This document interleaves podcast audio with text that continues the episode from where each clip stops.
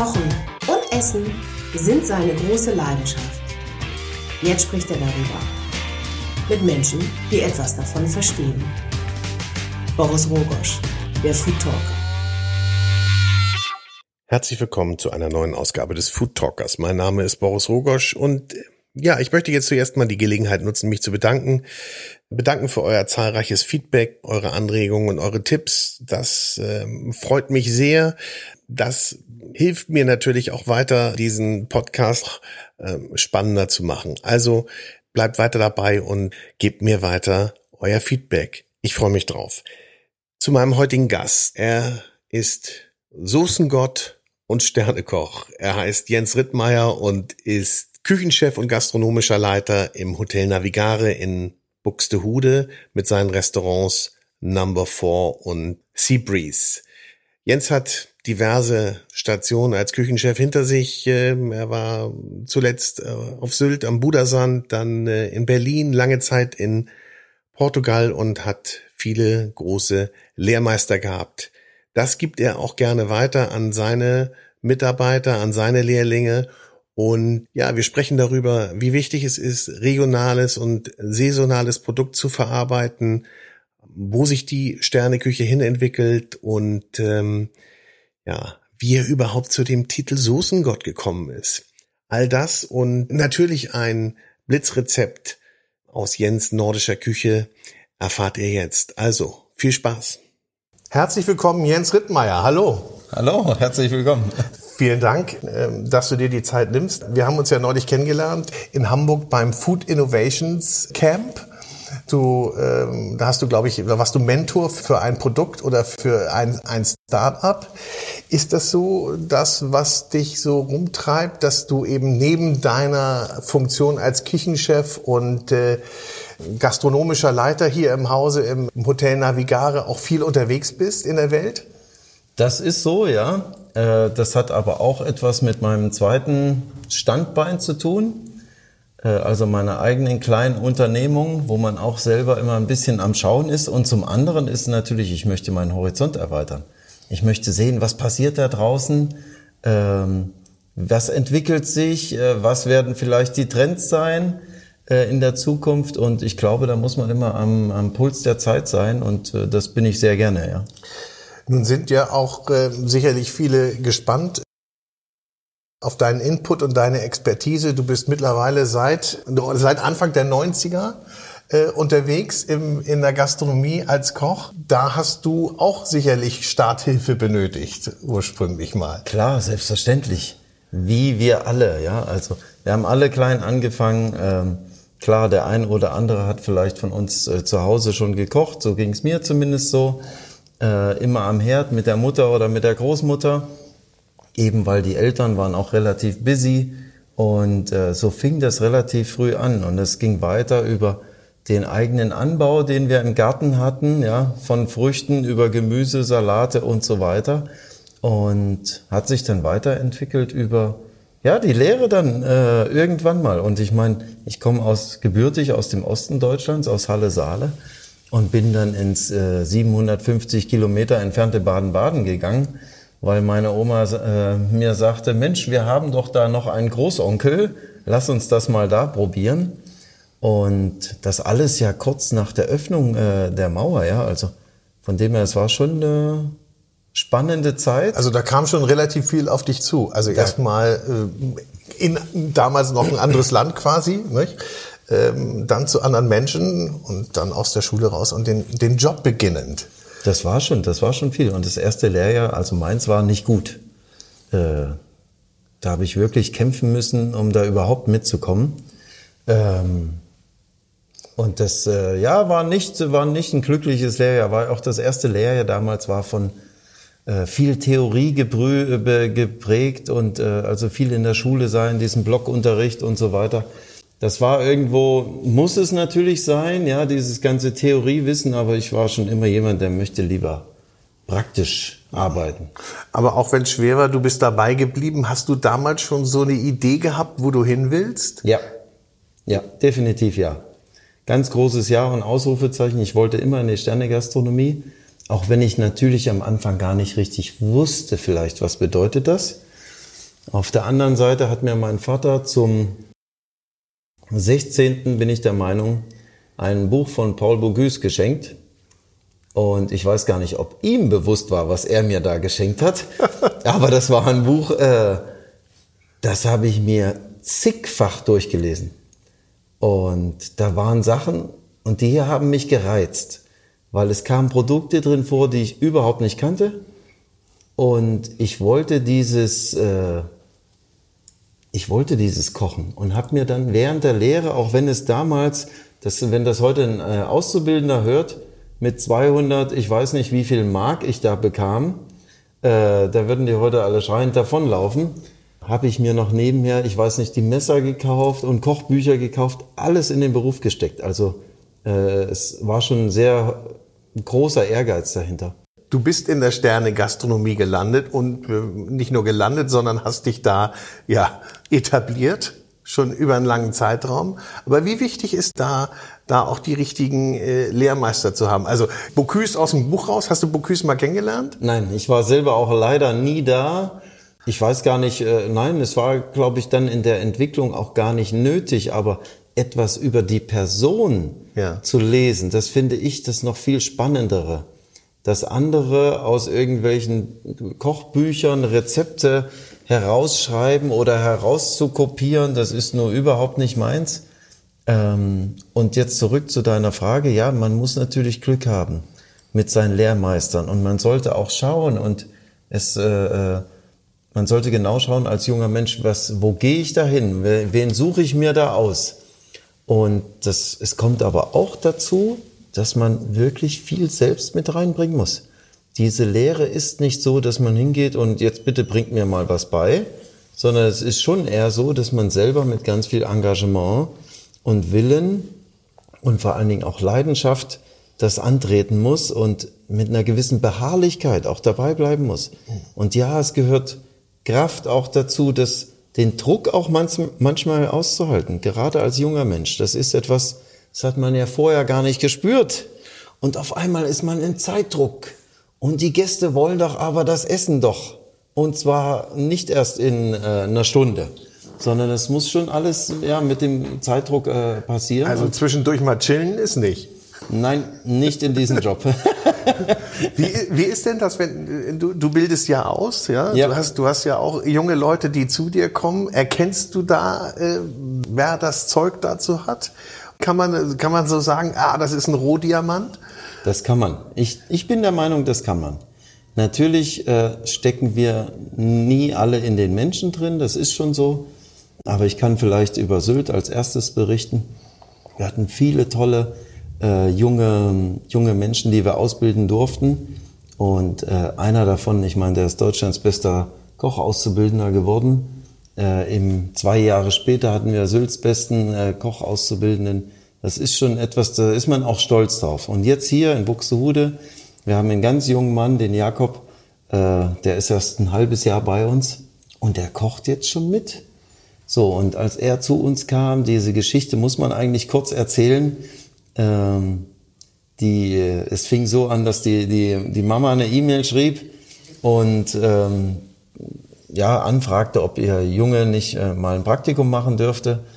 Und dann dachte ich schon, mein Gott, junger Mensch, der kann da auch selber eine E-Mail schreiben, ne? Und ich reagierte, glaube ich, nicht sofort. Und dann zwei, drei Tage später kam wieder eine Mail von der Mama und sie sagte, Mensch, haben Sie das denn gelesen? Ja, ja, habe ich gelesen. und es ging so, dass der Jakob irgendwann dann mal äh, da war zum Praktikum und hat reingeschnuppert und hat sich an dem Tag wirklich sehr gut angestellt und ich merkte, ah, da ist etwas und habe ihn dann, das muss man sich vorstellen, mit 15 Jahren, ich habe Hummer gemacht und habe zu ihm gesagt, so, jetzt machen wir Hummer. Und ich glaube, es gibt ganz viele Menschen, die würden erstmal erschrecken. Und bei ihm war es so, ja. der hat überhaupt keine Angst vor neuen Sachen. Ja, okay, mache ich. Und dann habe ich ihm das gezeigt, wie man den Hummer macht. Hummer auslöst, Hummer knackt und habe gesagt, so, den nächsten machst du jetzt. Und stand natürlich nebendran, weil das Produkt einfach sehr hochwertig ist. Und dann hat er das gemacht und wirklich genau so, wie ich das wollte. Natürlich mit einer anderen Geschwindigkeit, aber das ist absolut in Ordnung. Und auf jeden Fall neben dem Hummer hat er ganz viele andere tolle Sachen gemacht. Und am Ende des Abends habe ich ihn gefragt, Jakob, was ist dein Lieblingsessen? Weil das frage ich jeden Bewerber. Ja. Was ist dein Lieblingsessen? Und er sagt, ich habe gar kein so richtiges Lieblingsessen. Ich so, muss doch etwas haben, ja? Und dann sagte, ja, vielleicht so ein Apfeltiramisu. Und dann stand ich sehr fragend, genau wie du jetzt auch guckst, wie Apfeltiramisu, ja, Apfel, Kaffee, Mascarpone, hm, wie schmeckt das wohl? Und auf jeden Fall habe ich zu ihm gesagt, das nächste Mal, wenn du hier bist, dann machst du mal ein Apfeltiramisu für das ganze Personal. Ja, okay. Und dann kam er, weiß nicht, ein paar Wochen später, das nächste Mal und ich hatte das gar nicht auf dem Schirm und er kam mir entgegen und sagte, Chef, ich habe ja was für Sie. Da war ja. ein Glas, ein großes Wegglas, äh, Apfeltiramisu und da stand drauf, er hat ein Etikett selber gebastelt, äh, mit 100% Leidenschaft und Liebe hergestellt, ja. dann mit einem Siegel dran und dann hang eine Bewerbung dran, äh, in einem kleinen Format, Bewerbung für eine Stelle als Kochauszubildender. Dann hast du aufgeklappt, Kurzlebenslauf, dann ein Anschreiben und auf der Rückseite, so gut wie dieses Apfeltiramisu möchte ich durch ihr Wissen und ihre Erfahrung werden. Wow. Einfach nur wow. Ne? Wow. Das so. hat sich dann nochmal gedreht. Von dem ersten Eindruck kann der Junge nicht mal selber eine Bewerbung schreiben zu so einem Unfassbar. Zu so einer genau. Präsentation. Wahnsinn. Und dann habe ich gesagt, sag mal, hast du das wirklich alleine gemacht? Und er sagte, ja. Und heutzutage sind die jungen Menschen, das haben wir gar nicht so präsent. Die sind einfach äh, viel früher am, am PC. Ja, auch wenn ich das sehe bei meinen Kindern, äh, was da schon alles los ist. Ja, die werden uns irgendwann alle überholen. Ja. Und aber jetzt zurück zu ihm, zum Jakob. Also da merkt man, aus dem wird etwas werden. Wenn der die Kraft hat und die Beharrlichkeit, ähm, dann wird aus dem was. Also bin ich felsenfest von überzeugt. Ja. Und der wird die Lehre auch richtig gut abschließen. Und wir, wir fordern auch richtig viel von unseren Auszubildenden, aber wir fördern sie auch. Ne? Also egal um was es ist, ich werde immer meine Auszubildenden fördern, fördern, fördern. Mhm. Ähm, ja. ja, weil es mein, äh, mein äh, Ausbilder hat es genauso gemacht. Mhm. Ich durfte auch zu Meisterschaften gehen. Ich durfte Probe kochen für die Meisterschaften. Und dann bin ich irgendwann Stadtmeisterschaft, äh, bei der Stadtmeisterschaft in Baden-Baden äh, äh, Gewinner gewesen und durfte dann zur baden-württembergischen Meisterschaft und so weiter. Ne? Also das ist schon, wo fordern und fördern ist eine ganz wichtige Geschichte. Nun ist es ja auch so, äh dadurch, dass man ja sehr viel unterwegs ist und, und so ein Jakob wahrscheinlich dann auch nicht ewig bei dir bleiben wird, wer wird irgendwann weiterziehen? Du musst ihm sogar irgendwann wahrscheinlich sagen, so jetzt musst du mal auf Wanderschaft gehen. Ähm, aber es bleibt ja, man bleibt ja verbunden. Es, ist es so bei den Köchen, dass es da wirklich ein enges Netzwerk gibt? Das ist so, doch. Ja. Und das nicht nur bei den Köchen, sondern auch bei dem ganzen Drumherum wahrscheinlich, ne? Ich glaube schon, dass wir so eine eigene Welt sind oder in einer eigenen Welt leben. Und äh, das Netzwerk ist schon wirklich riesig. Mit dem einen oder anderen ist man natürlich ein bisschen näher. Aber wenn ich schaue, dass ein paar meiner ehemaligen Mitarbeiter, dass sie heute auch alle einen Stern haben, äh, das ist schon. Macht dich das stolz? Natürlich, ja. wenn man ein Teil, einen kleinen Teil davon mit äh, beitragen durfte, dann hey, ist das super. Und ich glaube, genauso sind meine Lehrchefs heutzutage stolz drauf. Mensch, aus dem Rittmeier, guck mal, was da geworden ist, ja. Äh, an dieser Stelle äh, soll ich dich ganz lieb vom äh, Sebastian Hamester grüßen, den ich äh, neulich am Timmendorfer Strand besucht habe und ein Interview mit ihm geführt habe. Der war ja auch bei dir, auch wenn nur kurze Zeit, aber der hat mir mal gesagt, er, äh, du hast ihn auch irgendwo mal in, in den Garten geschickt oder sogar irgendwo äh, an irgendwelche Steine am Ufer geschickt, wo er was holen sollte. Ja, ja, also wir haben ja auf Sylt das ganz viel gemacht, dass wir rausgegangen sind in die Natur, weil so viel wächst ja auf Sylt auch nicht. Ja. Und dann, dass wir äh, da zum Beispiel äh, Queller gesammelt haben, ja, mhm. oder ähm, äh, äh, Salzmelde und so weiter. Ja. So. Und Wo, das, wofür habt ihr das eingesetzt? Im, im, im Salat für, dann? Oder? Äh, nein, für Seafood-Gerichte. Ja. Da, das heißt aber, alles das, was so rundherum im Umkreis von ein paar Kilometern wächst, ist auch sehr interessant für euch. Und absolut, absolut. Und das geht hier natürlich noch viel besser. Wir haben das alte Land, wir haben die Lüneburger Heide vor uns, also wir sind schon in einer was die Produkte betrifft, in einer ganz tollen Region. Und von dem her war es auch mit bewusst ein Schritt hierher zu gehen. Neben dem Aspekt, dass ich näher bei meinen Kindern bin, nicht mehr so lange Fahrzeiten habe, neben dem Aspekt, dass ich mich nebenher mit Unterstützung meines Arbeitgebers auch noch zusätzlich selbstständig machen durfte. Und das ist etwas rauszugehen in die Natur, ähm, Sachen zu sehen und draußen in der Natur, da entsteht erst Kreativität, zumindest meiner Meinung nach.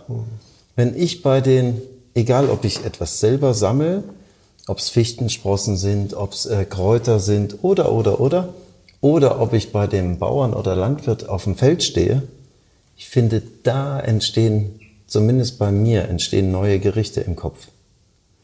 Also das, was du siehst, was, was dich inspiriert, das Umfeld ist dafür ganz wichtig und äh, da kommen dann, kommen dann neue Ideen. Neue Ideen für, äh, du sagst ja, äh, du machst schon äh, nordische Küche. Ähm, war das immer so oder äh, entwickelt man sich da so hin? Ich glaube, man entwickelt sich da so hin. Es war aber für mich selber immer wichtig, egal wo ich als Koch bin, ob das in Portugal war oder ob es dann in Berlin war, ich hatte ja eine kleine Zwischenstation noch in Berlin, ich wollte immer möglichst die Produkte aus dem Umkreis nutzen. Und natürlich ist das Füllhorn in Portugal ein ganz anderes an der Algarve. Da habe ich einfach mal alles und habe natürlich was alles, was aus dem Meer kommt, zur Verfügung. Und da ist es ein ganz besonderer Flecken Erde, ähm, habe das Gemüse ganz frisch geerntet und am Mittag in der Küche gehabt. Das ist natürlich absoluter Luxus.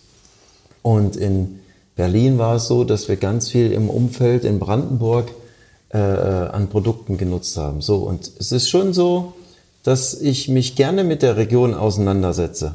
Und am Ende des Tages ist hier zum Beispiel der Wunsch im Restaurant Number 4, dass es irgendwann ein Menü vom alten Land über das alte Land äh, wird. Und dazu muss man natürlich, ja, sich, man muss viel äh, Produkte scouten, äh, viel unterwegs sein, Menschen kennenlernen, die einen dabei unterstützen, die einen die Waren dazu liefern können, weil man viel einlegen muss, äh, trocknen muss, ich weiß doch nicht was, konservieren. Zum Beispiel dann für Wintermonate, ja, mhm. wo eben äh, das frische Angebot nicht ganz so groß ist. Und da sind wir auf einem guten Weg. Und wie bin ich da hingekommen? Ja, es hat mich damals schon zu Portugal-Zeiten inspiriert, was die Kollegen in Skandinavien gemacht haben. Die haben ja mhm. irgendwann 2002, das Manifest gab's da, äh, das nordische Manifest. Und ich fand das sehr schön, dass sie äh, sich zu ihrer Region bekannt haben und gesagt haben, hey, lass uns doch mal das, was wir haben, in den Fokus rücken. Ähm, vereinfacht gesagt. Und das fand ich gut und ich war, das war auch ein Vorteil damals von Portugal. Äh, man war relativ schnell mit den ganzen Billigfliegern, die es damals gab, warst du in Skandinavien für ein Apfel und ein Ei, also keine 50 Euro hin und zurück. Und da warst du ganz schnell mal in Oslo, in Kopenhagen und so weiter. Aber das war dir dann auch wichtig, vor Ort zu sein und das wirklich vor Ort zu, zu spüren zu und zu erleben? Ja, genau, unbedingt. Ja. Und wenn ich überlege, ich war in 2002, saß ich mittags beim René Rezepi, damals frisch besternt im Noma. Hm. Neben mir war nur ein einzelner anderer Tisch da. Und äh, also ich kenne noch seine Entwicklung und wie das bei denen äh, am Anfang gar nicht so einfach war. Ja? Mhm. Und ich schätze aber, ja, alle Kollegen gerade da, weil die, die denken ganz anders. Und das ist etwas, das, das gefällt mir sehr. Guter, guter, um da einzuhaken, ist das so, dass du deine Idee hast und die verfolgst und sagst, also das möchte ich schaffen und das möchte ich kreieren? Und wenn dabei nebenbei noch entsprechende Auszeichnungen abfallen, dann nehme ich die mit? Oder was ist der, der große Treiber? Ich glaube, das ist genauso, wie du es beschrieben hast. Ich möchte ja etwas weiterentwickeln und äh, in dem Fall ist es nicht nur meine Küche, sondern auch die Region drumherum. Und ich glaube, das, was die Auszeichnung betrifft, natürlich freuen wir uns da alle drauf. Und natürlich ist so ein Stern auch wichtig. Der hat auch aus Personalaspekten äh, äh, eine ganz wichtige Funktion, ja, eben um qualitatives Personal zu sich äh, zu bekommen. Und ich glaube aber mit den ganzen Jahren der Erfahrung, die man hat, ist es schlussendlich nur eine logische Schlussfolgerung, dass dann so ein Stern kommt zum Beispiel. Ja, ich glaube, man muss seine, seiner Philosophie folgen, man muss äh, seinen eigenen Stil entwickeln, ganz wichtig. Und bei mir ist das halt zum Beispiel auch viel mit, mit zum Beispiel Soßen. Äh, da ist, das ist ja so die, die. Du hast es gerade erwähnt, Geschichte. nicht? Das, die Geschichte. Du hast es gerade erwähnt. Man hat dir dann ermöglicht, selber deine Selbstständigkeit auch aufzubauen hier. Und dann ähm, hast du ja ähm, dich als Soßengott etabliert, wie man so schön sagt, wie überall zu lesen ist. Wo kommt denn bitte der Titel her? Das ist schön, dass mir die Frage gestellt wird. Danke. Also, der kommt nicht von mir selber, sondern den hat mir irgendwann einmal jemand von der Presse verliehen. Ich weiß jetzt gar nicht mehr wer. Und es ist, glaube ich, auch nicht so wichtig. Auf jeden Fall, der kam nicht von mir selber. Irgendwann hieß es mal Soßengott. Und es wurde weitergetragen und weitergetragen. Und diverseste Blogger haben das aufgefangen und so weiter und so fort. Und irgendwann habe ich mir tatsächlich auch den Namen schützen lassen. Also das Hast ist eine eingetragene Marke. Äh, wenn dann, ne? Wenn dann, ja. Und ja, ich glaube, es bezeichnet einfach oder es möchte bezeichnen, dass man ein Händchen für Soßen hat. Und ich hatte, glaube ich, schon immer ein Händchen für Soßen und vielleicht ist das auch schön zu sagen. Es gab bei Dieter Müller äh, damals auf Bergisch Gladbach äh, immer zum Abschied der Köche eine Schürze von ihm ja. wo jeder unterschrieben hat. Und in dem Fall stand von ihm auf meine Schürze geschrieben, lieber Herr Rittmeier, vielen Dank für die vielen guten Soßen im Namen vieler glücklicher Gäste. Ja. Und das war... Ich würde mal sagen, darauf ließ, ließ sich aufbauen. Ja? Das betreibst du professionell, das heißt, du, äh, die werden in einer Manufaktur hergestellt, die, äh, die Soßen, und dann ähm, vertrieben in der Region oder über die Region hinaus? Als erstes, sie werden in der Restaurantküche hergestellt, an meinen freien Tagen oder nachts, wenn die Gäste weg sind, dass ich mich dann noch zwei, drei, vier Stunden hinstelle. Ich habe also wirklich einen echten Fulltime-Job. Das ist nicht nur so dahingesprochen, sondern das ist ja einen Job neben dem Job, äh, aber selbst gewollt so, ja. Und ähm, alles in kleinen Chargen produziert. Und das ist, glaube ich, auch ein Riesenunterschied. Es soll eben nicht eine neue Sylter Salatsauce werden. Das würde auch nicht funktionieren sondern es soll Manufakturarbeit sein, Handarbeit sein. Ich mache das alles selber. Das heißt, es eignet sich auch gar nicht für die Massenproduktion, weil dann hättest du nicht mehr die Hand drauf. Ich, ja, ich glaube, es würde immer schwieriger werden. Ja. Ich glaube, in gewissen Parametern kann man das vergrößern, bestimmt, aber das ist nicht unendlich machbar, äh, weil irgendwann verändert sich die Rezeptur zu, zu arg und man muss schon sagen, auch bei dem Preis, Gefüge, was, was ich nehmen muss, äh, das ist vielleicht für fünf Prozent der Bevölkerung etwas.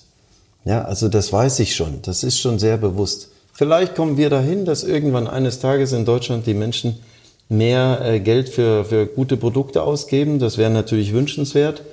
Ähm, aber so ist es ein Anfang und man muss mal schauen, wie, wie weit es einen bringt. Äh, vielleicht wird ja irgendwann mal, so es denn erfolgreich ist, auch finanziell erfolgreich ist, äh, vielleicht wird es irgendwann mal das ganz eigene Baby, aber ich bin ganz am Anfang, ich bin froh, wie es jetzt so ist, aber es kostet auch Kraft. Ne? Das mhm. ist nicht einfach so gemacht.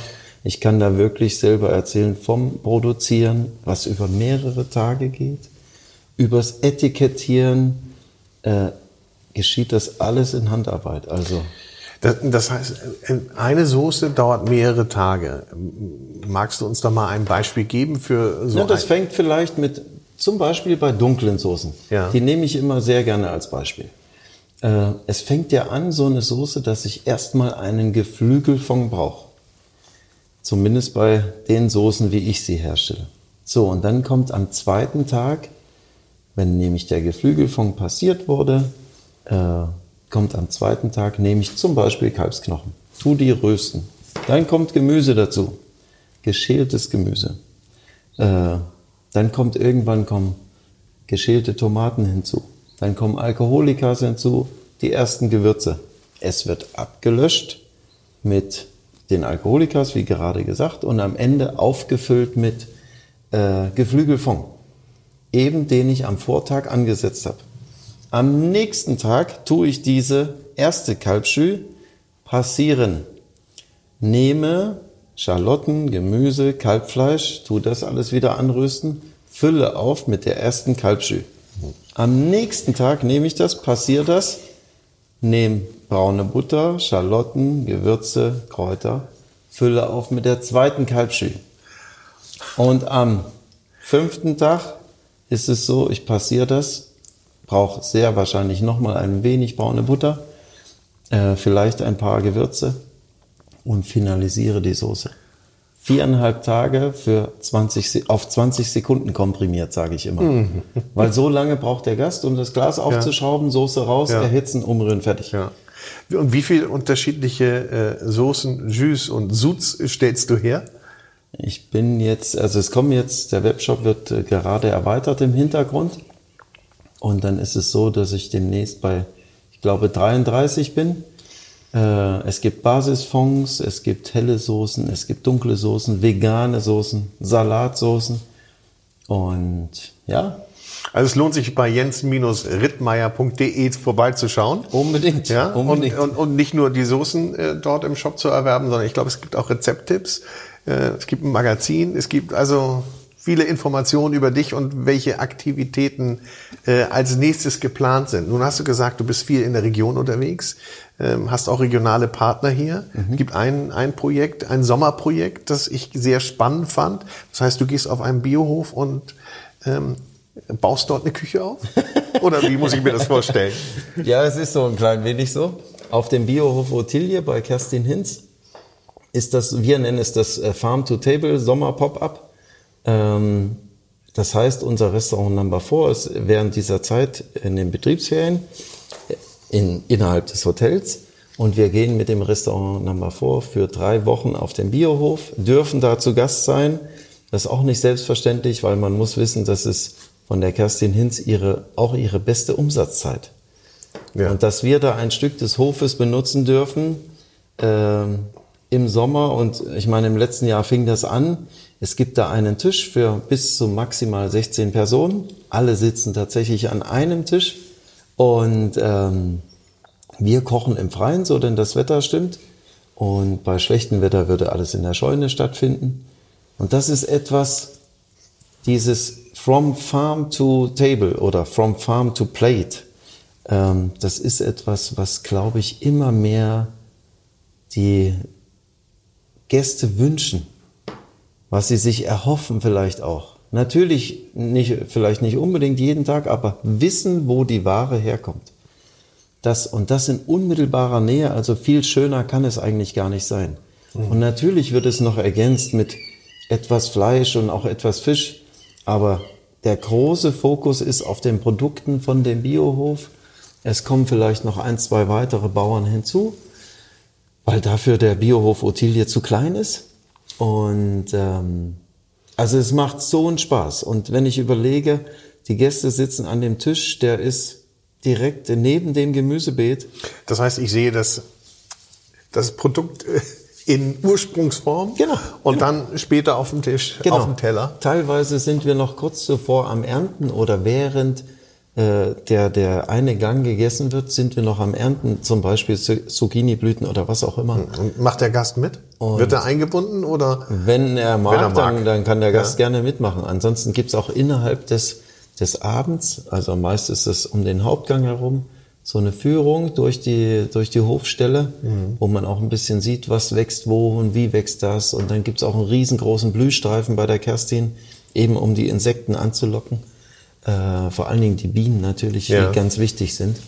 Und ich glaube, der Gast nimmt auch etwas mit. Und wenn ich sehe, wie glücklich die Gäste im letzten Jahr waren, und wir hätten nie damit gerechnet, dass sofort nachdem wir dieses äh, Konzept im letzten Jahr gestartet haben, dass die Nachfrage schon wieder für 2019 da war. Hm. An wie vielen Tagen macht ihr das im, im Sommer? Äh, jeweils von Donnerstag bis Sonntag. Wie gesagt, über drei Wochen. Das heißt, es gibt zwölf Abende. Ich glaube, wir sind schon an mindestens zwei ausverkauft. Vier oder fünf weitere sind kurz davor, ausverkauft zu sein. Also wer dann noch einen Platz Also, möchte, nicht zu lange warten. Gut, wir, wir packen nochmal die entsprechenden ähm, Links drunter unter den Podcast, sodass man sich da direkt anmelden kann. Ja, du gerätst ja in Schwärmen. Das ist ja, ähm, das ist dir ähm, absolut anzumerken. ähm, und vor allen Dingen, was ich immer so schön finde, was du sagst und was auch viele deiner Kollegen sagen, ich höre so häufig den Gast glücklich zu machen. Weil wenn der glücklich ist, bist du auch glücklich. Ja. Ja. Ich meine, das ist ja auch das Schöne jetzt bei uns im Restaurant und natürlich auch im Sommer bei dem Farm to Table, dass unsere Köche, egal ob es der Auszubildende ist, ob es die Sous-Chefin ist, ob es ich bin, ganz egal, dieser direkte Kontakt zum Gast. Und es soll, wir möchten hin, dass es irgendwann so ist, man ist bei Freunden. Da möchte ich hin. Ja. Und nicht, dass dieses Gastgeber und Gast, das ist zwar auch schön, und äh, dieses eine gewisse Dienstleistung erwarten, aber quasi wie beim, sagen wir mal, Italiener um die Ecke. So, da geht man auch und sagt, komm, wir gehen zum Carlo, Luigi oder wie auch immer sie heißen.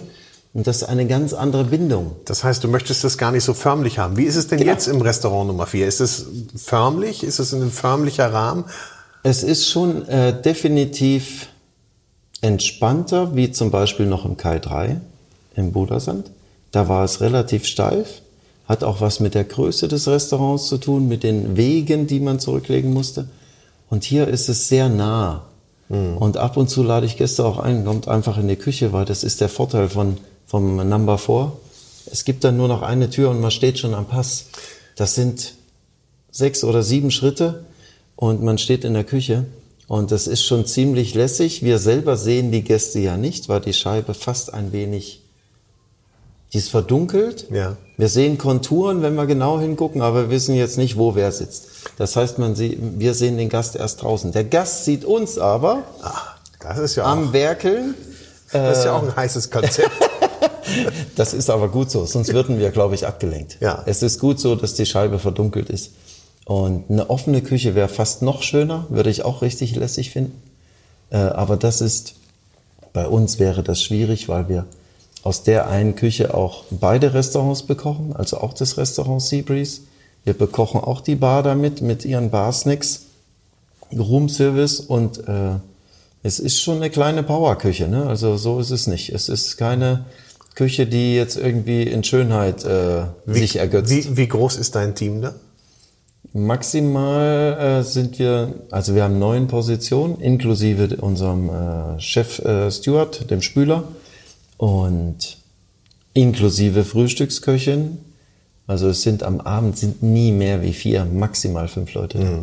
eher vier. Und das ist aber auch ausreichend, weil die Küche gibt gar nicht mehr her. Unsere Restauration ist relativ klein. Das Number 4 hat vier Tische. Das Seabreeze hat maximal 30 Plätze. Und das geht schon relativ gut. Ne? Ja. Und ja, es ist, macht auf jeden Fall einen Heidenspaß. Und eben diesen, die Begeisterung für Kochen an die Gäste zu übermitteln, das ist Wie würdest du denn die Klientel beschreiben? Ganz so unterschiedlich. Ja. Das kann der Bauer aus dem alten Land sein, über den Anwalt aus Hamburg, über den Buxtehuder, über Touristen, ganz breit gemischt. Du sagtest fünf, vorhin, fünf Prozent äh, sind vielleicht dafür ähm, dann empfänglich für deine Soßen, ähm, die du produzierst, auch weil es natürlich äh, kostspielig ist, nicht nur die herzustellen, sondern dann auch äh, vom Preis auch entsprechend hoch. Ähm, glaubst du, dass das so eine Kluft bleibt, dass es so die einen gibt, die wirklich auf gute Ernährung, gute Produkte achten, gute Verarbeitung und äh, die andere große Masse, die sagt, Die "Ei, Frage, die Frage ist gut. Ähm, ich kann eigentlich nur hoffen, dass da ein Wandel stattfindet und dass die Menschen immer mehr lernen, auch vielleicht mit unterstützt durch Gesetzesänderungen, mal zu sehen, was isst man denn eigentlich? Oder es kann doch zum Beispiel eigentlich gar nicht sein, dass ein äh, Demeter oder Bio äh, Gemüse oder was auch immer, dass das speziell deklariert werden muss, während das äh, Massentierhaltungs... Äh, es müsste eher andersrum der Fall sein. Genau, es müsste eigentlich andersrum sein. Ich glaube, es ist auch ganz viel die Politik gefragt und dann der Mensch, äh, der Mensch selber, indem er schaut, hey, was, was tun wir denn unserem Körper an? Aber ich habe das Gefühl, dass das schon eine Art Wandel, der ist aber noch nicht auf der großen Fläche. Das definitiv nicht. Und ich meine, gut, wer weiß, die Discounter haben angefangen mit Bioprodukten. Ob das so gut ist für die Biobranche, ich glaube, die sind eigentlich noch gar nicht so weit. Äh, sei mal dahingestellt, aber vielleicht bewegt sich etwas. Und äh, wir können ja im Restaurant fühlen, was sich bewegt. Und ähm, also die Menschen sind schon genauso wie jetzt das Plastikthema ein riesengroßes ist. Äh, genauso sollte eigentlich Ernährung als riesengroßes Thema stattfinden. Mhm. Und ich bin schon dafür, wie das auch viele andere unterstützen, tatsächlich Ernährung als Schulfach aufzunehmen. Ich glaube, das wäre schon ein Riesenschritt.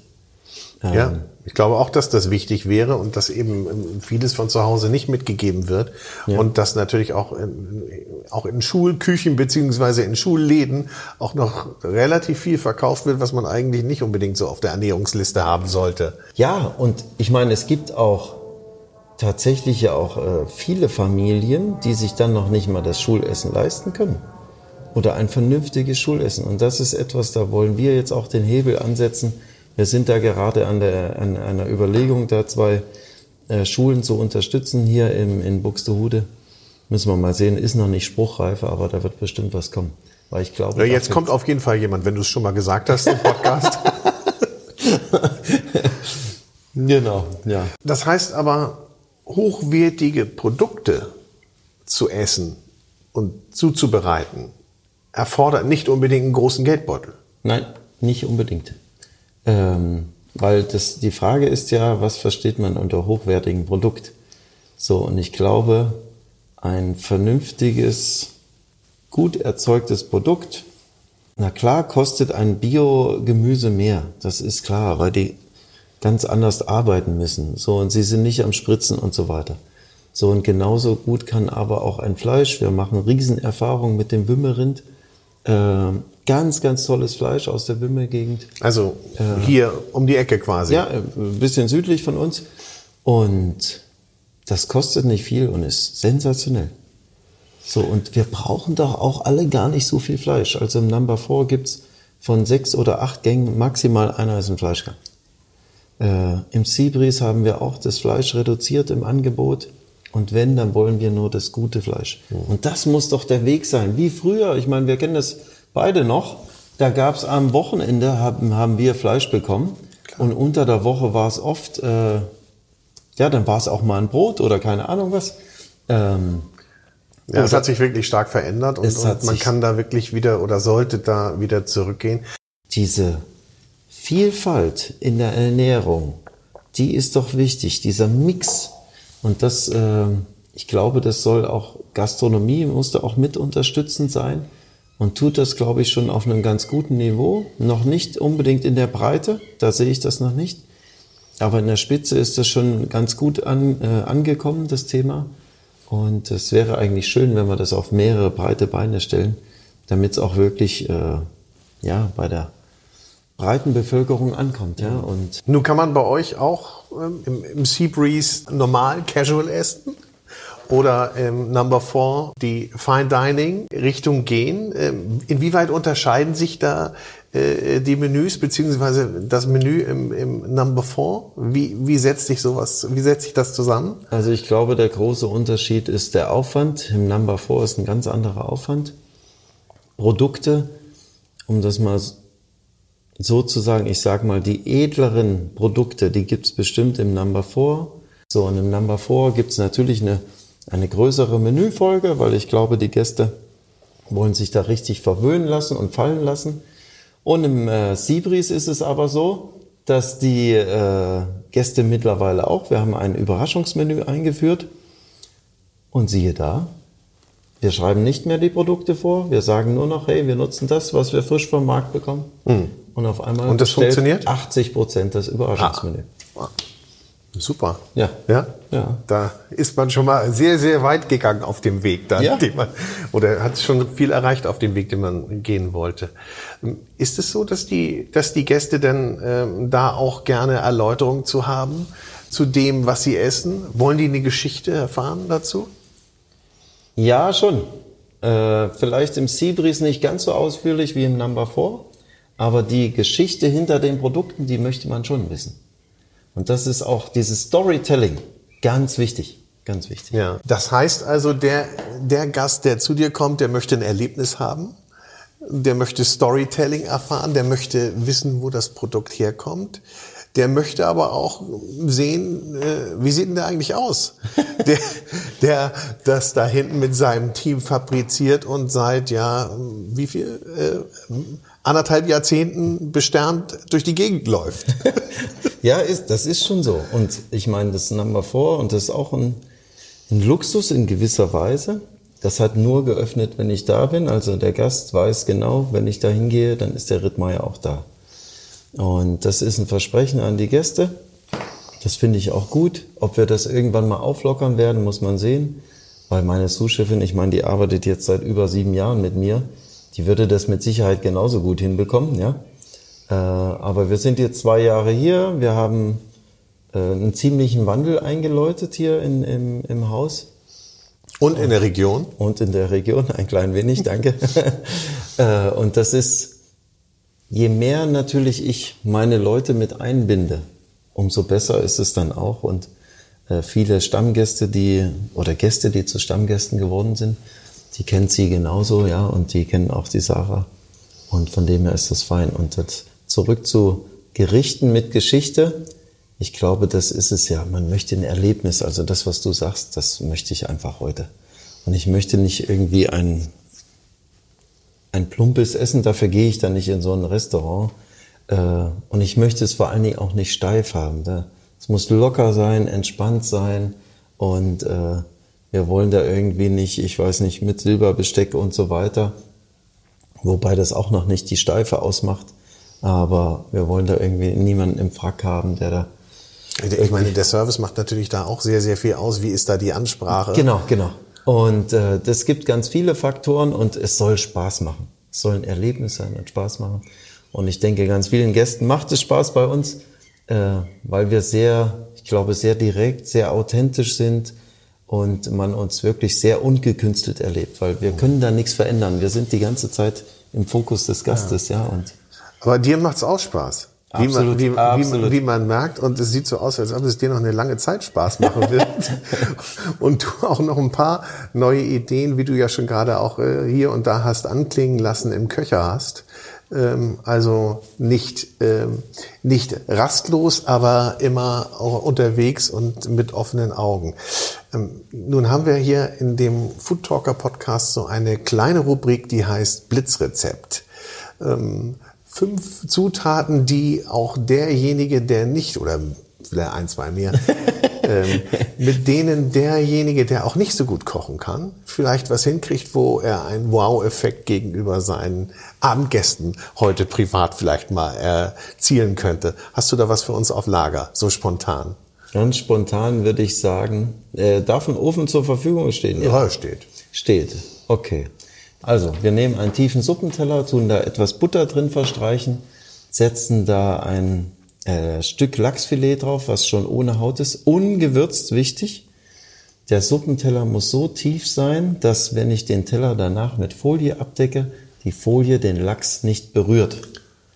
So, und dann schiebe ich diesen Teller mit der Folie, die kann einiges ab, keine Angst, bei circa 60 Grad in den Haushaltsofen.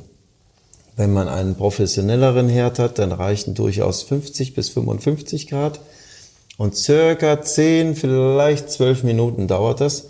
Dann gart der Lachs ganz langsam. Wichtig ist auch, die, wie kalt der Lachs auf den Teller gesetzt wurde. Ähm, Der sollte also schon nicht mehr kühlschrankkalt sein, sonst dauert die Garung zu lang und passiert dann auch nicht gleichmäßig. Und dazu einfach etwas Kohlrabi, hauchdünn geschnitten, nur ein klein wenig gesalzen. Wer mag, noch einen Spritzer Essig dran, einen guten Essig. Äh, dazu dann Buttermilch, die man ähm, mit Dill zum Beispiel aromatisiert. Und wer das kann, gerne die Buttermilch räuchern. Das machen wir nämlich sehr gerne. Ist jetzt aber für das schnelle Rezept kein Muss. Und dann war's das schon. Klingt gut. Lachs mit Die But- Buttermilch und Dill. Ja, wunderbar. Ja. Gibt's auch unten bei euch. In feinerer Version. Ja. In feinerer Version. ja, also, sagen wir mal, wer aber trotzdem damit glänzen möchte zu Hause, das sieht schon mal gut aus. Lachs mit Buttermilch, Kohlrabi und, ja, Und Dill. Und Dill. Das ist schon top. Ich meine, das klingt nordisch. da, das ist auch so. Das finde ich ist ein, nordischer Geschmack. Ja, und ganz reduziert. Ganz, ganz äh, produktreduziert. Kein ja. Shishi. Genau. Lieber Jens, wir sind fast durch. Es ist äh, ein spannendes Gespräch. Ich freue mich schon irgendwann auf die Fortsetzung dann in einem privaten Rahmen. Jawohl, gerne. Und ähm, meine Frage an dich. Du bist ein extrem positiver Mensch. Was trägt dich durchs Leben? Welch hast du ein Motto, das dich so durchs Leben zieht oder das du so auf den Lippen trägst? Früher habe ich immer gesagt, Carpe Diem, ja. Äh, genieße den Tag. Ähm, das ist bestimmt etwas, was mich antreibt, ist, äh, früher haben wir gesagt, auch das früher, wir haben etwas gesagt, Leidenschaft. Die Leidenschaft ist das, was uns antreibt. Die Leidenschaft am guten Kochen. Und das andere bin, glaube ich, ich. Ich bin ein Mensch, genieße den Tag äh, so, wie er ist, ja, und mache das Beste draus. Ich glaube, das ist es am Ende auf das, was es sich reduziert. Ja, Also das heißt natürlich auch, da steckt ganz viel hinter. Das heißt positives Denken. immer, Ja. so gut es geht, natürlich. Natürlich gibt's immer mal ein paar Phasen, wo man denkt, mein Gott, was für ein SCH, Punkt, Punkt. Aber ähm, sonst immer positiv denken. Und ich meine, es gibt, es ist ein schöner Spruch, äh, es gibt, äh, was interessieren mich Probleme? Wo sind die Lösungen? Eben. Ja. Schönes Schlusswort. Herzlichen Dank. Jens Rittmeier im Gespräch mit dem Foodtalker. Vielen Dank. Tschüss. Tschüss.